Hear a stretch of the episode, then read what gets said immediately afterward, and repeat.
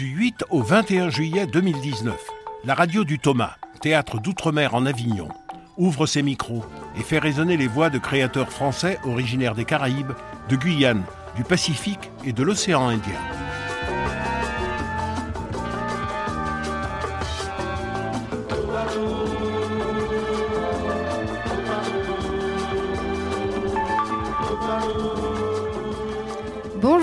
Nous sommes en direct d'Avignon au théâtre de la Chapelle du Verbe incarné pour la première de nos émissions de l'été Grand Large. Nous partirons à la rencontre des créateurs invités à cette 22e édition du théâtre d'outre-mer en Avignon et des artistes porteurs de cette culture française des grands larges. Vous nous écoutez sur le net sur verbincarne.fr, en Ile-de-France sur Aligre FM 93.1 et à Marseille sur Radio Grenouille 88.8.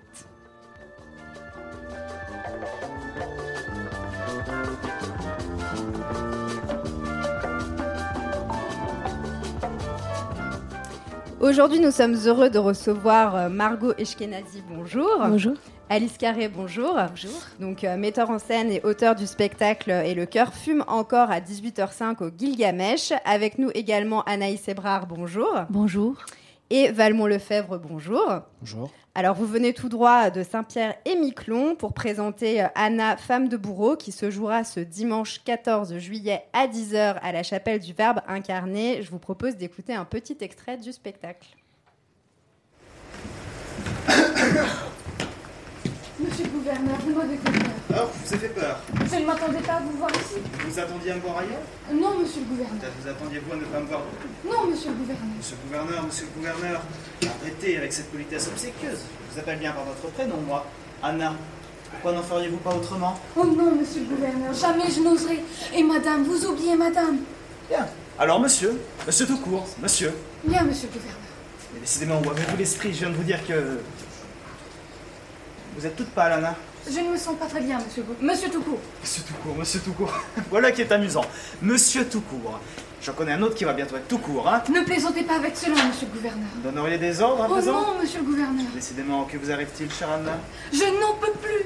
Mais qu'est-ce qui lui passait par la tête au néel à vouloir savoir si le coupard était plutôt gros ou gras Mais qu'est-ce que ça peut bien faire d'être gros ou gras S'il ne s'était pas posé cette question avec son compère l'Olivier, moi je n'en serais pas là à manger les sangs pour le bonhomme. Bon, je les sens. Ah, mais j'oubliais, vous êtes la femme de Jean-Marie Lejean. Moi, vous n'êtes qu'Anna, un canard, votre joli employé de maison. Oh monsieur, Vous allez me chagriner avec vous, monsieur. il vaut mieux ce petit chagrin au mien. Vous avez du chagrin? Ah, pour votre époux. Oui, mon époux. Vous préférez envoyer prisonnier? Il me semble. Je l'avoir sur dos, si je puis dire. Je préfère être la femme d'un voleur que celle d'un bourreau. Ah non, c'est un service qu'elle offre à la nation. Ces temps que je me fiche que mon mari serve la nation, l'épicière me tourne le dos. Cela lui passe, souvent femme d'arrêt. Monsieur le gouverneur, Marie, la femme du bourrelier, m'a fait les cornes ce matin. Et Jules, pourtant bien aimable, m'a regardé par en dessous. Ne raillez pas, monsieur le gouverneur, nous sommes sur une île. Difficile à oublier.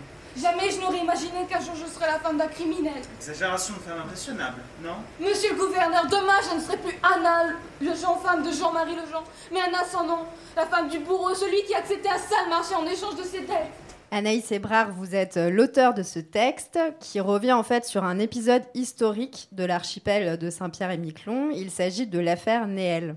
Oui, donc l'affaire Néel, c'est l'histoire d'Auguste Néel qui, avec son compère euh, Olivier, ont tous deux euh, assassiné le père Coupard et l'ont lardé de coups de couteau euh, le 30 décembre 1888. Et à l'issue de ce crime, euh, l'un a été condamné au bagne, donc euh, Olivier, et euh, Auguste Néel a été condamné euh, à mort et a dû être euh, guillotiné. Cependant, à Saint-Pierre-et-Miquelon, il n'y avait pas de guillotine et il a fallu faire venir euh, une guillotine euh, de Martinique. Et c'était la première fois que l'archipel était confronté à cette situation. Et qu'est-ce qui vous a donné envie justement de vous intéresser à ce fait historique? Alors, dans un premier temps, ce fait historique a été traité par euh, le, réalisateur de La Veuve de Saint-Pierre, puisqu'en fait, il s'agit de cette histoire. Et à la fin de La Veuve de Saint-Pierre, il y a un plan sur le bourreau qui doit partir, parce qu'en fait, c'est un habitant de l'archipel qui a été nommé comme bourreau, et la population a été offusquée que euh, cet habitant euh, accepte la tâche de bourreau. Et donc, euh, en termes modernes, l'a boycotté. Et donc, il a été obligé de quitter l'archipel, de faire ses, paquets, de quitter l'archipel. Et le dernier plan du film, donc La Veuve de Saint-Pierre, un des derniers plans, euh, c'est euh, sur le, bourreau qui s'en va. Et je me suis dit que ça pouvait être intéressant de, traiter ce sujet, à savoir euh, l'obligation de donner la mort, le fait que le, peuple Saint-Pierre veuille cette peine de mort, mais en même temps soit contre le fait que quelqu'un ait donné la mort en étant bourreau.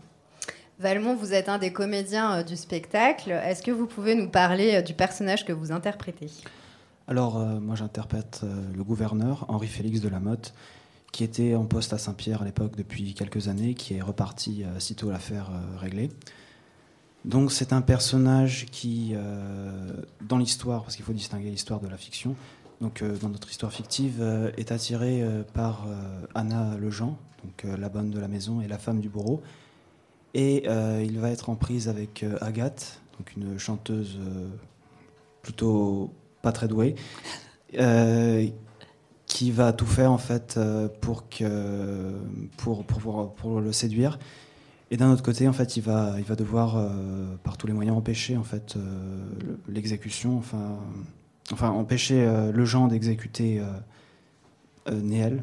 Sauf qu'il va se passer un, tas d'affaires. Je pourrais pas vous le, raconter là tout de suite parce que je suis trop fatigué pour ça. Le gouverneur est face à plusieurs dilemmes et au final, euh, ça se termine mal pour lui. Cette pièce, vous l'avez déjà jouée à Saint-Pierre-et-Miquelon Oui, donc nous l'avons jouée plusieurs fois. Et c'est lors euh, des représentations à Saint-Pierre que euh, Clémence Tisserand, donc la jeune femme qui travaillait à l'époque à la DCSTEP, donc Jeunesse et Sport, qui, qui, nous a proposé de venir jouer lors du festival, puisqu'elle trouvait la pièce suffisamment intéressante pour qu'elle puisse être exportée. Et quelle en a été la, réception justement dans votre archipel? Alors, euh, la réception en a été excellente, euh, d'une part parce que les, les, comédiens qui sont tous très jeunes euh, jouent vraiment bien, ont une belle énergie sur scène et, et portent vraiment cette histoire. Mais elle a aussi eu un, un, bon écho dans notre archipel parce qu'en fait, elle développe plusieurs sujets. D'une part, effectivement, la problématique de la peine de mort, de la responsabilité, mais aussi euh, la, situation de la femme à cette époque-là qui n'était pas reluisante, que l'on soit euh, femme de bourreau ou femme de gouverneur. Valmont, euh, qu'est-ce que ça représente pour vous de porter sur scène une partie de votre histoire, celle de votre archipel? À la base, je ne connaissais pas tellement cette, euh, cette histoire parce que je suis pas né à Saint-Pierre. Enfin, à la base, euh, je viens de Paris et puis je suis arrivé quand j'avais 4 euh, ans, 5 ans, 4 ans. mais malgré tout, c'est un grand honneur pour moi de, porter cette histoire jusqu'en métropole. Parce que d'une part, ça, donne une nouvelle perspective pour le théâtre de Saint-Pierre qui est assez méconnu en, métropole. Comme dans l'introduction de votre radio, vous dites vous avez parlé de l'océan Indien, l'océan Pacifique, la Martinique, de la Guyane, mais pas de Saint-Pierre-et-Miquelon. Au final, on reste assez euh, inconnu euh, euh, comme outre-mer. D'ailleurs, on dit Saint-Pierre-et-Miquelon, les gens parfois nous regardent avec de grands yeux. C'est où ça? En Amérique du Nord? Voilà, c'est. donc c'est un, grand honneur parce que c'est une histoire qui est déchirante et puis qui représente tellement des problématiques qu'on retrouvait en métropole, à l'époque, mais qu'on peut retrouver aussi aujourd'hui, euh, qui font beaucoup débat, des problématiques euh, qui sont finalement universelles en fait, et intemporelles.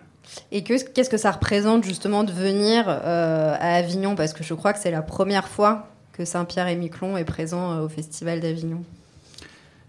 Qu'est-ce que ça représente On se confronte au théâtre aussi sur la métropole, c'est des découvertes. Je dirais beaucoup mais je ne saurais pas vous, vous, le dire en détail parce que enfin, pour l'instant, je ne réalise pas encore. Pour moi, le, Festival d'Avignon, c'était très flou. J'en avais entendu parler euh, par-ci, par-là, mais j'y étais jamais allé. J'avais jamais eu de connaissance qui, qui avait la chance euh, d'y aller. Donc il faut bien en profiter. Euh, Anaïs, est-ce que vous avez rencontré des difficultés pour délocaliser ce projet? Alors la première difficulté, c'est je dois dire euh, de manière très, euh, je dirais, basique, euh, l'argent, puisqu'en fait, quitter l'archipel coûte très vite très cher puisque nous venons en, avion. là, nous avons eu un souci donc de voyage puisque nous avons eu le souci des Boeing Max, ce qui fait que nous avons dû dormir deux jours. Enfin, le, le, voyage devait durer 24 heures et il a duré 36 heures. Voilà. Après, c'est pas dramatique. Mais c'est vrai que quitter l'archipel avec un projet euh, demande justement beaucoup d'énergie pour, euh, pour trouver les financements, pour, euh, pour arriver, pour... alors pour se loger, non, puisque nous avons été très bien pris en charge par les CMA. quelle autre difficulté aussi? Bien sûr c'est une reprise, donc euh, retrouver les marques, euh, découvrir la, scène du Thomas, ça c'est vraiment une expérience très particulière et tout à fait nouvelle, puisque lorsque nous jouons, nous jouons euh, à Saint-Pierre, éventuellement à Miquelon. S'il y avait des partenariats, on pourrait aussi jouer à Terre-Neuve, mais là vraiment on est dans une situation complètement nouvelle. Donc on vous encourage évidemment à venir découvrir euh, ce spectacle qui se jouera ce dimanche, le 14 juillet euh, à 10h au théâtre de la Chapelle. Alors Margot Eshkenazi et Alice Carré, vous vous présentez euh, et le cœur fume encore au Gilgamesh à 18h05. Il s'agit du deuxième volet d'un diptyque et je vous propose qu'on écoute un extrait. La désillusion fut violente. Je savais pas grand-chose de l'Algérie et j'avais la rage contre la France. Mais ma famille d'Algérie avait la rage contre l'Algérie. On a refilé la haine à ces gosses qui seront l'Algérie de demain. Tu me fais parler de choses affreuses, je ne peux plus en parler. En un triomphe général, où la victime apprend au bourreau le maniement des armes. Daniel m'a accordé sa confiance et m'a livré son histoire. Donc je me sens responsable de ne pas la trahir. Ceux qui provoquent à la désobéissance, ce ne sont pas ceux qui dénoncent le crime. Ce sont ceux qui le commettent, le couvrent et l'ordonnent. C'est pas à nous de réparer. C'est pas à nous de réparer. C'est là. C'est là que tu dois être réparé On t'a pas jeté dehors On t'a jeté dehors. t'a jeté dehors. Et se dresser contre la torture n'est-il pas le devoir de tout être humain Et le devoir de l'éditeur Afin de protéger l'homme face à la barbarie qui monte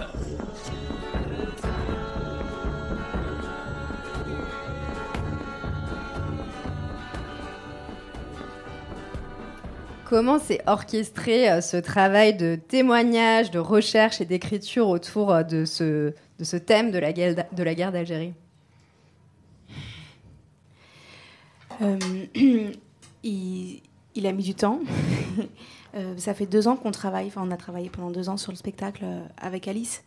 Et, et il s'est orchestré bah, au début comme, comme une grande enquête en fait. On, a commencé à à aller chercher euh, à la fois euh, chez les auteurs, euh, dans la connaissance historique de la guerre d'Algérie, et on est remonté jusqu'au début de la colonisation française en Algérie, et jusqu'à la fin de la décennie noire.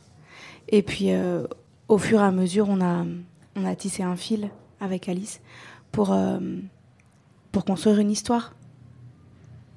C'est une enquête aussi qui est partie de, de l'équipe.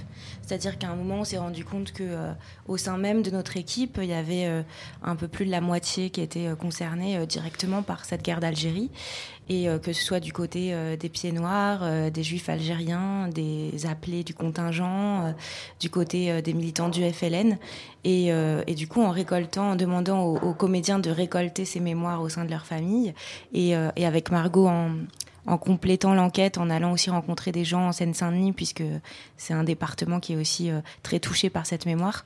On a euh, composé une fresque, euh, une mosaïque de témoignages qu'on a ensuite agencé les uns avec les autres. Et notre, finalement, notre ligne directrice, ça a été comment réunir des mémoires qui ont toujours été opposées, qui ont toujours été divisées, euh, qui ne peuvent s'entendre, qui ne sont pas audibles les unes aux autres, et comment euh, montrer la complexité de cette guerre et de ces euh, différents acteurs mémoriels. Alors dans le, premier volet qui était sur les courants de la négritude et de la créolité, on pouvait entendre Césaire, Glissant, et là on retrouve Kateb, Feraoun, Mameri, les auteurs.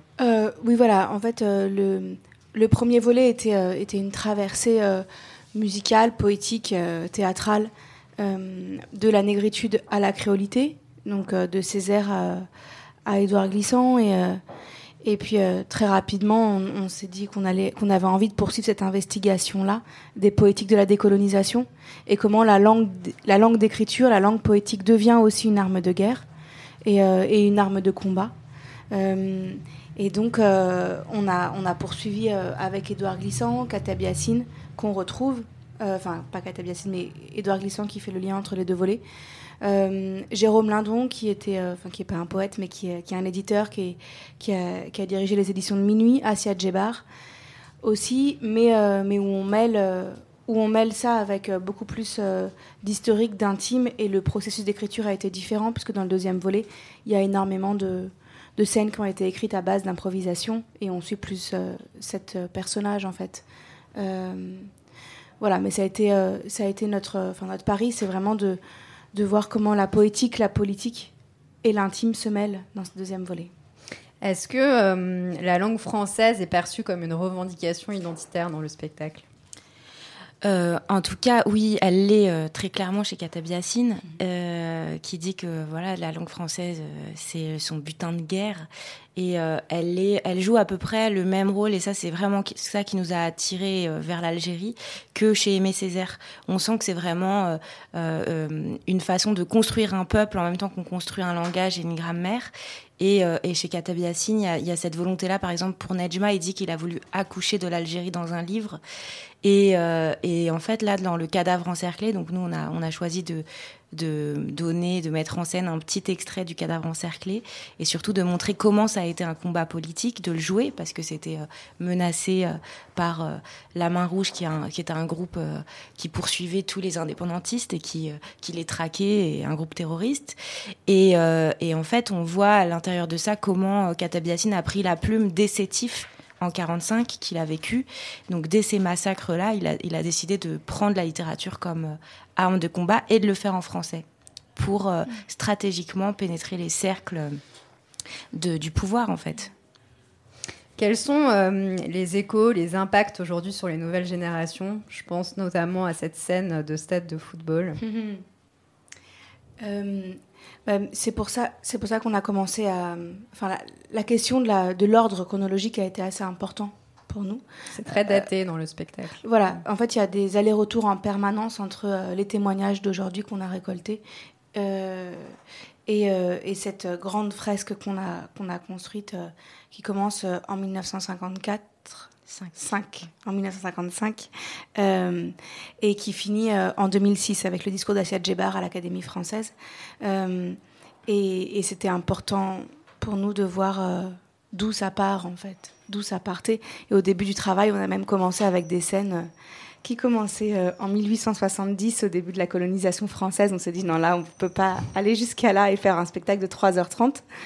Mais, mais c'était pour voir l'héritage euh, aujourd'hui de la troisième et quatrième génération euh, en France. Et notre point de vue a été, euh, a été très clair avec Alice dès le début. Euh, c'est qu'on parlait et on parle de notre point de vue de française habitant, euh, vivant à Saint-Denis et habitant à Saint-Denis et travaillant en Seine-Saint-Denis. Euh, et, et donc forcément, les liens sont immédiats avec, avec tous ces acteurs mémoriels, euh, que ce soit euh, des descendants du FLN, des descendants de Harki, des descendants de- d'appelés du contingent, des descendants de Pieds Noirs, de Juifs algériens. On a tous un rapport avec cette guerre d'Algérie. Et euh, en fonction des catégories mémorielles, soit cette guerre est amnésique, soit cette guerre est en, sur, comment dire, sur, enfin surparlé quoi. Donc, donc on, on a essayé de tisser, euh, de tisser et de mettre à jour ça, enfin de, de faire du théâtre de ça en tout cas. Et euh, oui, par rapport à la scène du, du match euh, en, en 2001, c'est euh, en fait comment montrer les fractures sociales aussi des, des banlieues et comment le fait que cette histoire-là soit restée si longtemps tabou a construit euh, un sentiment d'exclusion euh, chez, des jeunes euh, issus de l'immigration algérienne. Et comment en fait c'est possible et comment on peut expliquer que des jeunes interrompent un match de foot parce qu'il est mené 4 à 1 contre la France des années après alors qu'ils n'ont jamais pour certains étaient en Algérie ou alors qu'ils sont pas euh, directement, ils n'ont pas directement vécu cette guerre. Et en fait, on a voulu, on a voulu montrer euh, les, les, rancœurs et comment elles se transmettent. Et aussi, un de nos axes, c'était euh, qu'est-ce qui se transmet en vérité? Est-ce que c'est les luttes qui se transmettent? Qu'est-ce que qu'est-ce qui passe en fait dans la culture, dans les familles?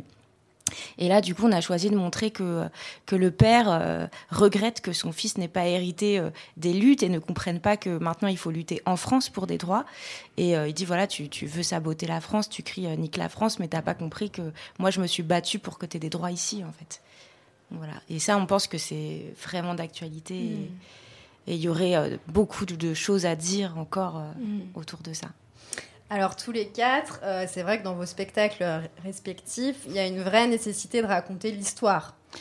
Oui, en tout cas pour, euh, pour Anna Femme de Bourreau, oui. Oui, bah, nous aussi, c'est vraiment le, projet. C'est-à-dire, euh, en tout cas, faire du théâtre une arme pour revenir sur des tabous et, et pour redéfraîcher une mémoire insuffisamment traité. Oui, ça, pour penser euh, l'actualité aussi, enfin, pour penser notre contemporain, euh, pour penser, euh, pour penser nos identités. elles, elles, ne tombent pas comme ça, enfin, elles sont issues d'une, d'une mémoire et elles sont issues d'un, bah, d'une histoire qu'il faut, qu'il faut aller regarder en fait. Alors, on vous invite à aller découvrir euh, ces deux spectacles. Donc, Et le cœur fume encore à 18h05 au Gilgamesh et Anna, femme de bourreau, à 10h le 14 juillet au théâtre de la Chapelle. Merci beaucoup d'être venu nous rendre visite. À présent, nous allons accueillir euh, Nathalie Lollet. Bonjour. Bonjour Savannah. Alors aujourd'hui, vous allez vous pencher sur Arter, un projet artistique et scientifique itinérant. Les nouvelles aventures culturelles par Nathalie Lelay du journal Antilla, l'hebdomadaire de l'actualité martiniquaise. Belle bonjour Avignon, belle bonjour Radio Thomas. Alors oui, aujourd'hui, nous parlons du projet Arter avec Lydie Torrent, professeure d'art et de performance à Avignon. Elle nous reçoit dans la jolie cour intérieure de sa maison avignonnaise. Arter est un projet artistique et scientifique multiforme et multiterritorial qui tente de relier, reconnecter la création artistique à notre terre, porteuse de vie et à toutes ses énergies. Ce projet qui s'ancre à Avignon rejoindra la Martinique et l'Afrique dans sa vaste trajectoire. Alors, l'éditeur, bonjour. Parlez-nous donc de ce projet Arter. Est-ce qu'il concerne euh, seulement les artistes qui sont reliés à la, à la matrice, à la, à la terre-mère Bonjour euh, Nathalie. Je vous reçois chez moi aujourd'hui dans le lieu qui deviendra le siège de l'association Arter et qui va s'appeler prochainement la Maison Arter. Alors pour répondre à votre question, euh, non, tous les artistes sont, sont convoqués. C'est justement un projet qui veut décloisonner et qui veut supprimer les limites. Bon, même si ça paraît soit trop ambitieux ou soit utopiste. Ça reprend un petit peu ce qu'ont fait les artistes de Art and Craft, du fait que les disciplines artistiques ont été de plus en plus cloisonnées, de plus en plus séparées, jusqu'à ce qu'elles soient même séparées de la vie, complètement déconnectées, avec en particulier euh, les artistes du conceptuel, n'est-ce pas, qui ont été euh, vraiment très très loin dans l'intellectuel, avec des très belles idées, bien sûr des très belles propositions, mais certainement pour une élite et certainement dans une où on s'est déconnecté les uns des autres et où on est entré dans une des relations plutôt froides, telles que la cold wave en musique, qui était justement simultanée au conceptuel, l'a bien démontré. Alors ce projet Arter pour répondre à votre question, inclut tout type d'artistes, qu'ils viennent de la musique, qu'ils viennent de la dramaturgie, du théâtre, des arts plastiques, de la chorégraphie, de la littérature, de la poésie, du son, de la vidéo justement ce qui se passe au Festival d'Avignon, ce qui se passe au théâtre, en principe, ça inclut tout ce type d'artistes, tous ces types pardon, d'artistes. Et ça, c'est pour ce qui est de, l'ordre de la, des disciplines, de la rencontre entre toutes ces disciplines, toutes ces compétences. Sur le plan humain, ces dernières années, en particulier la dernière décennie, euh, pas mal d'artistes comme euh, Uriel Orlot, un artiste que, que je connais bien et, et que j'affectionne particulièrement, ont privilégié les relations humaines et la rencontre, y compris les rencontres spontanées, au détriment de cette sorte d'élitisme et au détriment de cette volonté de, de, travailler seulement dans des nomenclatures pour être plus près du terrain, mais aussi et surtout pour être plus près des hommes, le plus près des hommes de terrain, des hommes que l'on trouve dans leur jus, on va dire dans leur territoire, dans leur région et peut-être même dans leur tout petit village. Donc ce projet a pour ambition de regrouper les hommes pour favoriser aussi l'amitié, le rapprochement entre les hommes. Mais alors c'est un projet qui prend, enfin qui s'enracine ici à Avignon, qui, qui naît à Avignon. Effectivement, oui, pour revenir, on est parti un peu dans le Sahara, mais pour revenir sur place, pour revenir sur Avignon, effectivement, c'est un projet qui s'enracine à Avignon parce que Avignon, c'est un endroit de synergie, c'est un, endroit vraiment de, de rencontre et de, c'est un point névralgique, on va dire, parce que quand on considère toutes ces compagnies qui travaillent pendant des mois pour donner tous leurs talents, pour donner toutes leurs compétences, pour les offrir au public, quand on considère tous ces publics qui arrivent justement de de différents pays, mais de, différentes régions de France qui ont fait tous les efforts pour trouver un logement, pour pouvoir acheter des places. Donc ça représente un, bouillonnement de, rencontres. Et d'ailleurs, j'ai pu, euh, grâce à mes recherches, quand j'étais plus jeune, je faisais mes études, me rendre compte qu'au 15e ou 16e siècle, il y avait déjà une sorte de festival. Il y avait des montreurs d'ours, il y avait des jongleurs, et il y avait déjà des, euh, des rencontres de, de l'ordre du spectaculaire. Oui, voilà. Et ce qui est très intéressant aussi, c'est les équipes de création que qu'on va retrouver sur place et qui vont s'emparer en fait euh, du projet. Exactement. Alors, le, le propre de, de, ce projet, et pour rebondir sur ce que je disais tout à l'heure par rapport aux relations humaines, eh bien, ce projet est tout à fait euh, évolutif dans le sens où les acteurs seront des personnes qui peuvent être dites lambda. Bon, j'aime pas beaucoup ce mot, mais malheureusement, bon, je, il n'y en a pas d'autres qui me viennent à l'esprit. C'est-à-dire des gens qui n'ont ni renommée, ni moyens financiers. Qui peuvent être amateurs Qui peuvent être amateurs absolument et qui ont malgré tout des compétences et des talents qui n'ont jamais pu partager, malheureusement. Mhm. C'est la raison pour laquelle ce projet va inclure ce type de, de personnes, ce type de talents. Et euh, ces talents ben, seront différents selon les endroits, puisqu'ils seront, euh, on va dire, euh, sollicités grâce aux porteurs du projet en fonction des lieux dans lesquels le projet va se manifester. Merci beaucoup Nathalie. Nous retrouvons à présent Thibaut Pasquier qui était venu nous parler de son spectacle L'Attrape-Dieu et qui aujourd'hui a choisi de nous lire un passage des frères Karamazov de Dostoïevski.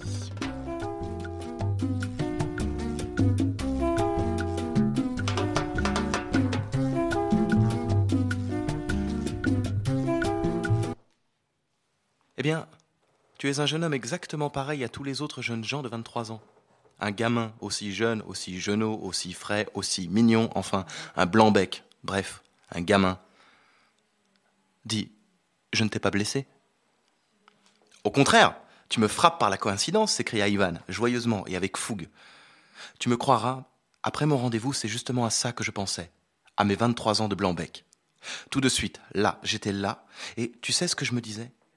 Si je ne croyais pas en la vie, si j'avais perdu ma foi en la femme que j'aime, perdu ma foi dans l'ordre des choses, si je m'étais convaincu même que tout au contraire n'est qu'un chaos désordonné, maudit et peut-être démoniaque, si j'avais été frappé par toutes les horreurs et désillusions humaines, de toute façon, je voudrais vivre.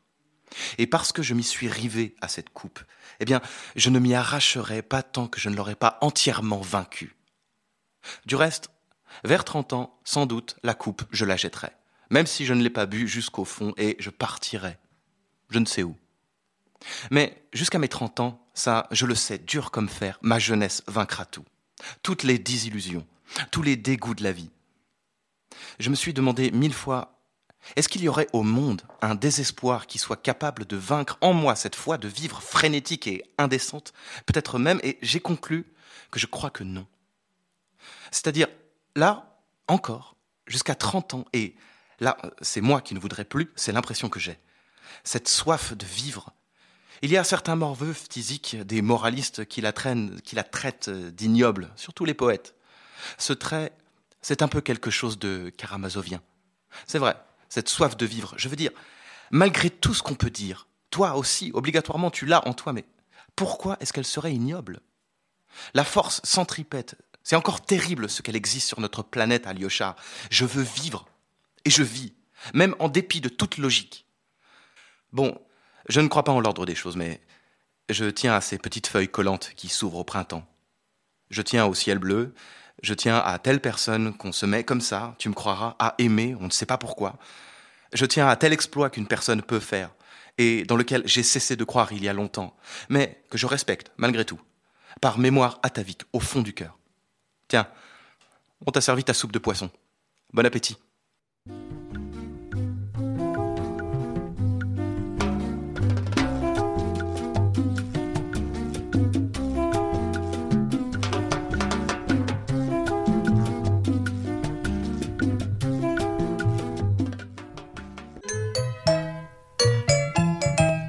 Vous écoutez Grand Large sur la radio du Thomas, théâtre d'outre-mer en Avignon. Bonjour Estelle Laurentin. Bonjour Savannah. Alors qu'est-ce que vous nous présentez aujourd'hui? Alors aujourd'hui, c'est le troisième épisode de notre série Archives d'outre-mer consacrée à Édouard Glissant. C'est le dernier extrait que nous vous proposons d'écouter, issu de la conférence donnée par le poète à la suite de la lecture en créole de son poème Les Indes, le 12 juillet 2009, à la chapelle du Verbe incarné. On écoute, euh, comme on l'a fait euh, les trois dernières fois, une phrase de cette lecture par le comédien Rudy Siller pour entendre la langue créole, puis les paroles d'Édouard Glissant qui nous parle aujourd'hui de la relation.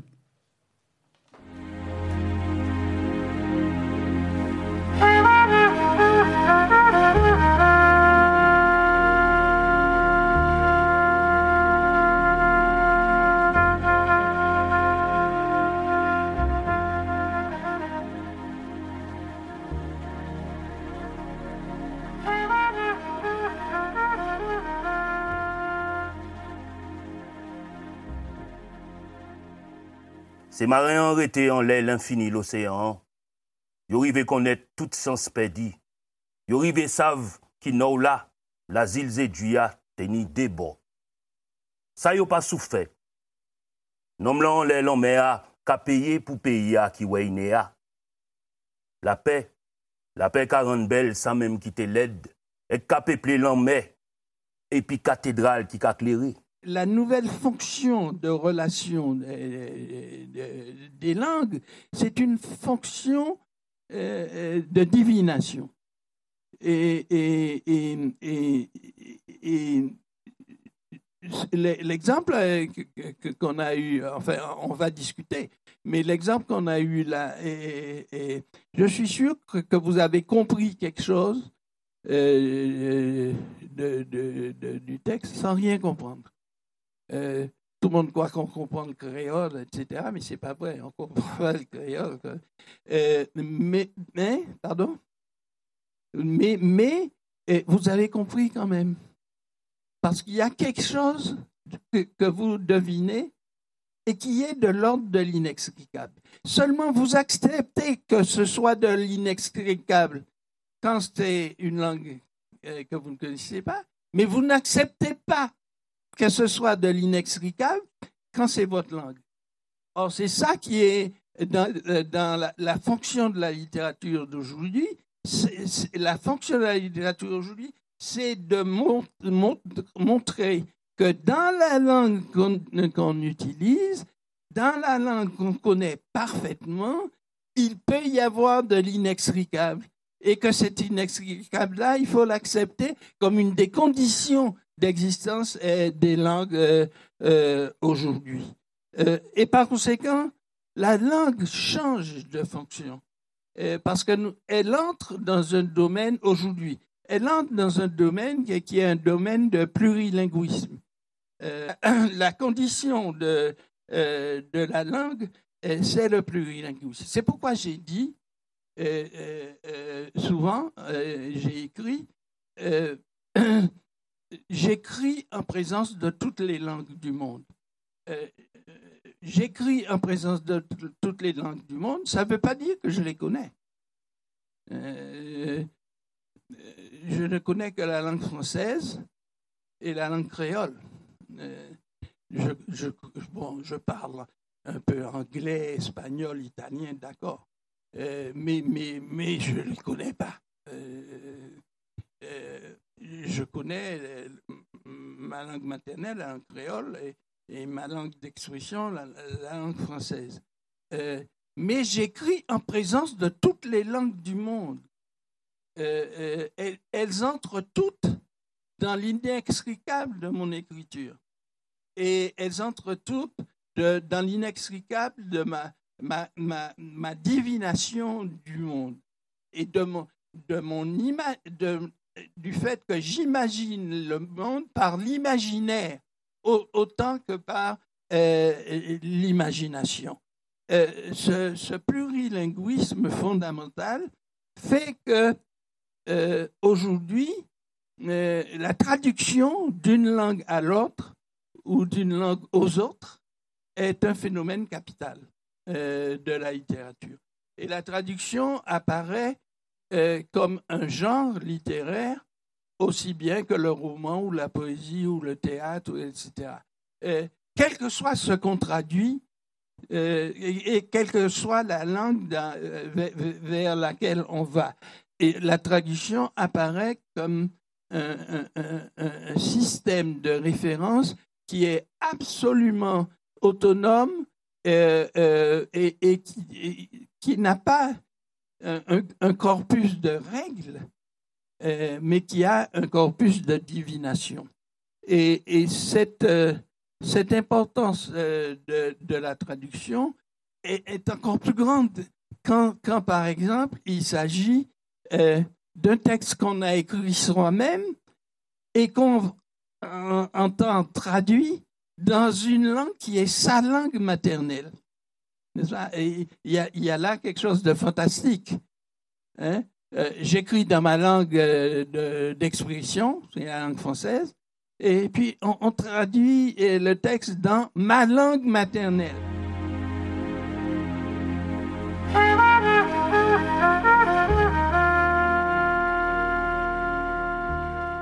Archives d'outre-mer, ce sont des extraits d'archives sonores enregistrés au Thomas. Elles sont à retrouver intégralement en podcast sur le site verbincarne.fr.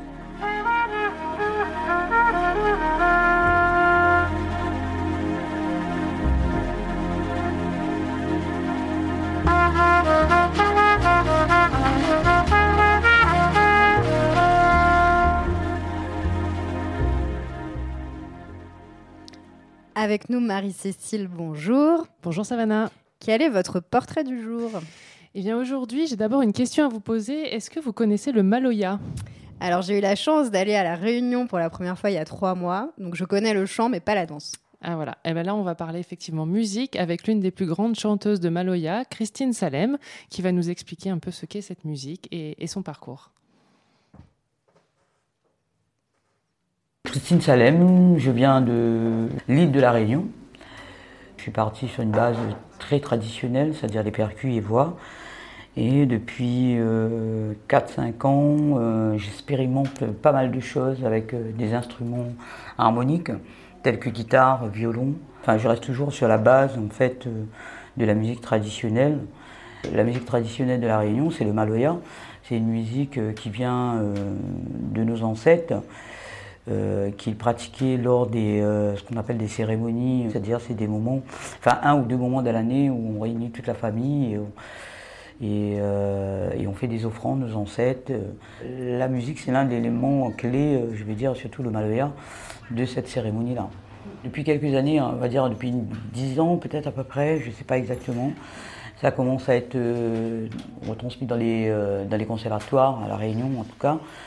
Et euh, ça a beaucoup évolué. En fait, le maloya, c'est une musique qui était interdite à La Réunion jusqu'à dans les années 80, dans les années, enfin, début 80. Alors, ce qu'il faut savoir, c'est pas, enfin, il n'y avait pas de loi qui interdisait cette musique, mais comme c'était une musique euh, qui venait des esclaves et, en plus ça provoque la transe. Quand je parle de transe, c'est-à-dire c'est des gens qui sont habités par des esprits. Donc tout ça, ça, faisait peur à l'église, euh, aux gens, et donc ça a été interdit, on va dire, par rapport à ça. Ça a eu une connotation, je vais dire, euh, hyper négative quoi, par rapport à la, sorcellerie. Enfin, ce que je défends, c'est que c'est que ça, c'est aussi une bonne musique, c'est aussi, ça pourrait être aussi hyper positif. Et en fait, moi, c'est ça que je, je, défends. C'est-à-dire, c'est comme toute chose, euh, voilà, il y a le bon côté, le mauvais côté, le négatif, le positif. C'est comme toute chose de la vie. Hein. Moi, j'avais beaucoup de colère. Alors là, l'anecdote qui, a réveillé en quelque part cette, colère, c'est euh, on m'a dit que mes ancêtres étaient des Gaulois, et là, j'ai dit, j'ai dit au maître, c'est pas possible, quoi. Non. C'est euh, voilà, je suis noir, il y a un problème. Il m'a dit mais non, mais c'est la France, c'est comme ça. C'est en arrivant chez moi, en posant la question à ma mère et à mes tantes, et c'est là que j'ai appris l'histoire de l'esclavage de la Réunion. Je me dis aujourd'hui que le passé c'est le passé. Justement, il faut qu'on arrive à construire demain pour pas que les enfants y vivent moi par exemple ce que j'ai vécu. En fait, c'est ça l'objectif. C'est ce que je fais quoi aujourd'hui, même quand j'interviens avec les gamins dans les collèges et, tout ça.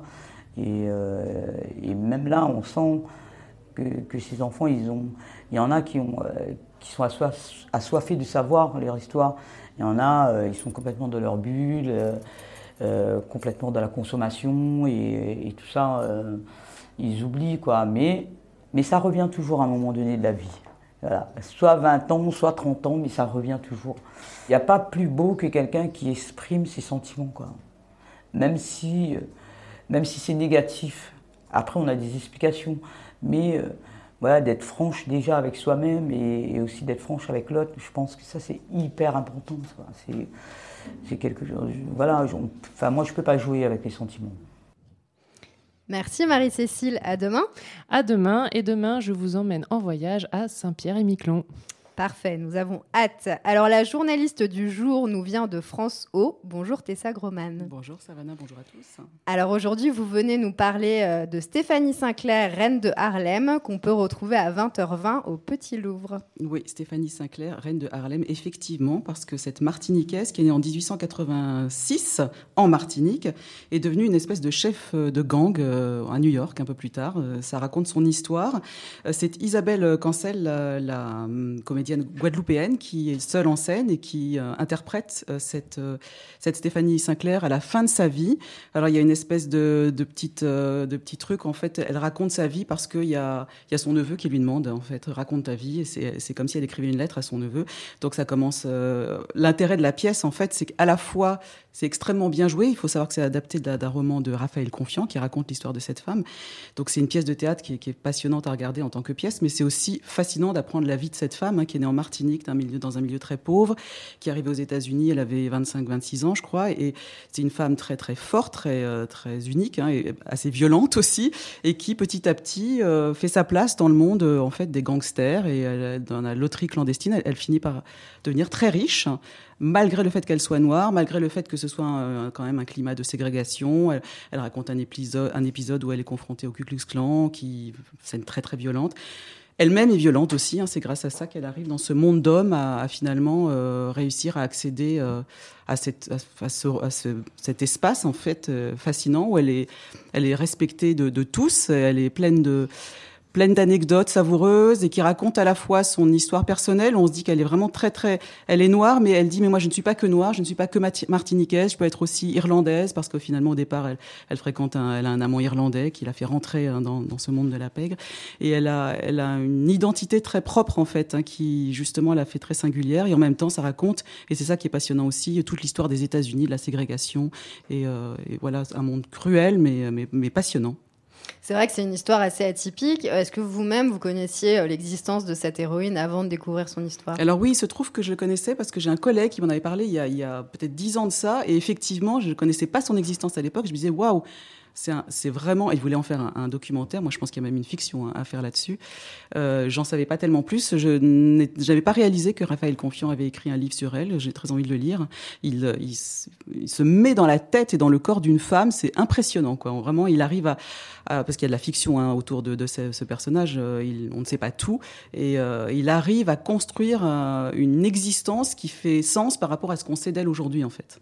Donc ça donne évidemment envie euh, de découvrir cette histoire, donc qui se joue à 20h20 au Petit Louvre. Merci beaucoup d'être venu très euh, nous rendre visite. Très bien joué. à très bientôt, bon festival. Merci. Estelle, aujourd'hui le Coton Club. Oui, alors aujourd'hui la proposition musicale de l'émission Coton Club, qui est une émission euh, qui a lieu sur Radio Grenouille, notre partenaire à Marseille, c'est Zetlio d'Arnaud Dolmen. Arnaud Dolmen, c'est un jeune batteur guadeloupéen venu du guoka et du jazz. Il écumait déjà les scènes du monde entier avec Jacques Schwarzbart, Baptiste Trottignon, Yuri Buenaventura ou Calypso Rose, avant de sortir Tomber lévé, album jazz favori de cette émission Coton Club pour l'année 2017. Alors, le commentaire n'est pas de moi, hein, bien sûr, il est de Stéphane Galland, euh, l'animateur de cette émission. Arnaud Dolmen s'affirme dans cet album comme un leader et compositeur surdoué, doté d'un sens mélodique hors du commun et d'une vision musicale profondément égalitaire, positive et lumineuse. On écoute donc Zetlio, You, c'est chez Nisson Productions et tout de suite, eh ben c'est sur Grand Large.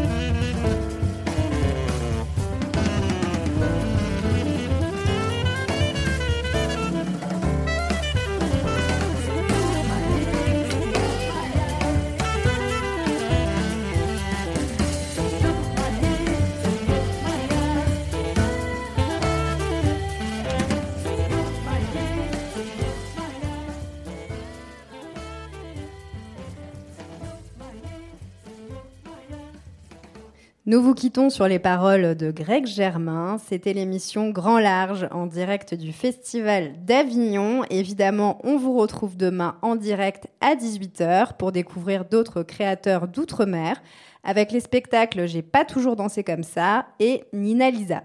Vous pouvez également nous retrouver chaque jour sur nos radios partenaires, Radio Grenouille à Marseille, Aligre FM à Paris, sur le magazine Antilla, ainsi que sur notre blog Mediapart. Belle soirée et bon festival à tous. Je voyage dans ma mémoire. Quotidienne poétique proposée par Greg Germain. Élégie. La route de Balata monte à travers la forêt primitive de Martinique jusqu'aux Mornes Rouges, et au-delà vers les plateaux d'Ajoupa-Bouillon, du Lorrain et de Basse-Pointe, où le poète est né, et où l'on découvre et l'on éprouve la grande lèche hystérique de la mer.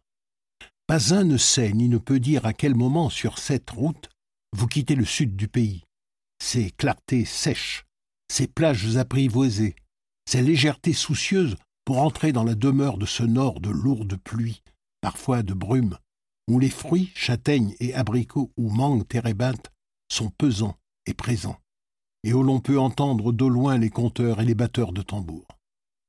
Chacun s'y plante sans doute dans ses enfances sans bouger, comme dans la boue rouge qui piète à l'assaut des mornes Pérou et reculés. Mais la jeunesse du poète est aussi marquée par des errances tranquilles. Dans les années de l'immédiate avant-guerre mondiale, la deuxième, il est étudiant à Paris, ayant quitté ses mornes du nord de la Martinique et le lycée Schellcher à Fort-de-France. Il découvre ce qu'on appelait le vieux continent, mais surtout il rencontre l'Afrique. Non pas la découverte de l'explorateur, mais celle essentielle du fils revenu à la source de ses passions et de ses inquiétudes. Parmi ceux, africains, antillais, guyanais, malgaches, réunionnais, qui constitue alors l'émigration intellectuelle des colonies à Paris, laquelle était la marche d'une autre émigration de même origine, ouvriers d'usine et sous-prolétaires comme on disait à l'époque, et qui sera ensuite officiellement et systématiquement organisée pour les besoins de la reconstruction dans l'après-guerre. Aimé Césaire rencontre le Sénégalais Léopold Sédar Senghor et le Guyanais Léon Gontran Damas. Ce sera l'inséparable trio de la négritude. La fréquentation des surréalistes, en particulier l'amitié avec André Breton et Paul Éluard d'une part, ainsi que les rapports très intimes avec Léopold Sédar Senghor et avec le peintre cubain Vifredo Lam d'autre part, nous aident à comprendre qu'il y a là une connivence entre des poétiques occidentales modernes, toutes de contestation et de révolution du langage, et des poétiques nègres, dont les inspirations, la puissance du rythme, le merveilleux, la démesure, l'humour, la fusion originelle et la fondation cosmique de la parole, ainsi que les procédés d'accumulation, d'assonance, de vertige, etc., se rencontrent sans se confondre. Césaire n'est surréaliste que parce qu'il a fondé dans sa négritude, et non pas le contraire. Cette négritude est à la fois de réveil de la mémoire et d'appel prémonitoire à une renaissance. Elle précède, en quelque sorte, la floraison des négritudes modernes de la diaspora africaine. En ce sens, elle diffère de celle de Sangor, qui procède d'une communauté millénaire dont elle résume la sagesse. La poétique d'Aimé Césaire est de volcan et d'éruption. Elle est déchirée des emmêlements de la conscience, parcourue des flots déhalés de la souffrance nègre, avec parfois une surprenante tendresse d'eau de source, et des boucans de joie et de liesse. Le poète est celui qui raccorde les beautés de son héritage aux beautés de son devenir dans le monde. Mais Césaire n'a pas oublié la plantation, il y est né, ni le bateau négrier. Après le cahier d'un retour au pays natal et ses recueils de poèmes d'une rare puissance, la maturité du poète est marquée par des travaux fertiles, dont le plus important reste ce discours sur le colonialisme, où Césaire met en œuvre son érudition d'ancien normalien pour faire remonter à la surface tant de propos racistes cachés dans le terreau de la culture d'élite occidentale. L'acuité de la phrase qui frappe net, l'éloquence aussi, qui ouvre sur l'emportement. La mort des poètes a des allures que des malheurs beaucoup plus accablants ou terrifiants ne revêtent pourtant pas. C'est parce que nous savons qu'un grand poète, là, parmi nous, entre déjà dans une solitude que nous ne pouvons pas vaincre. Et au moment même où il s'en est allé, nous savons que même si nous le suivions à l'instant dans les ombres infinies, à jamais, nous ne pourrions plus le voir ni le toucher.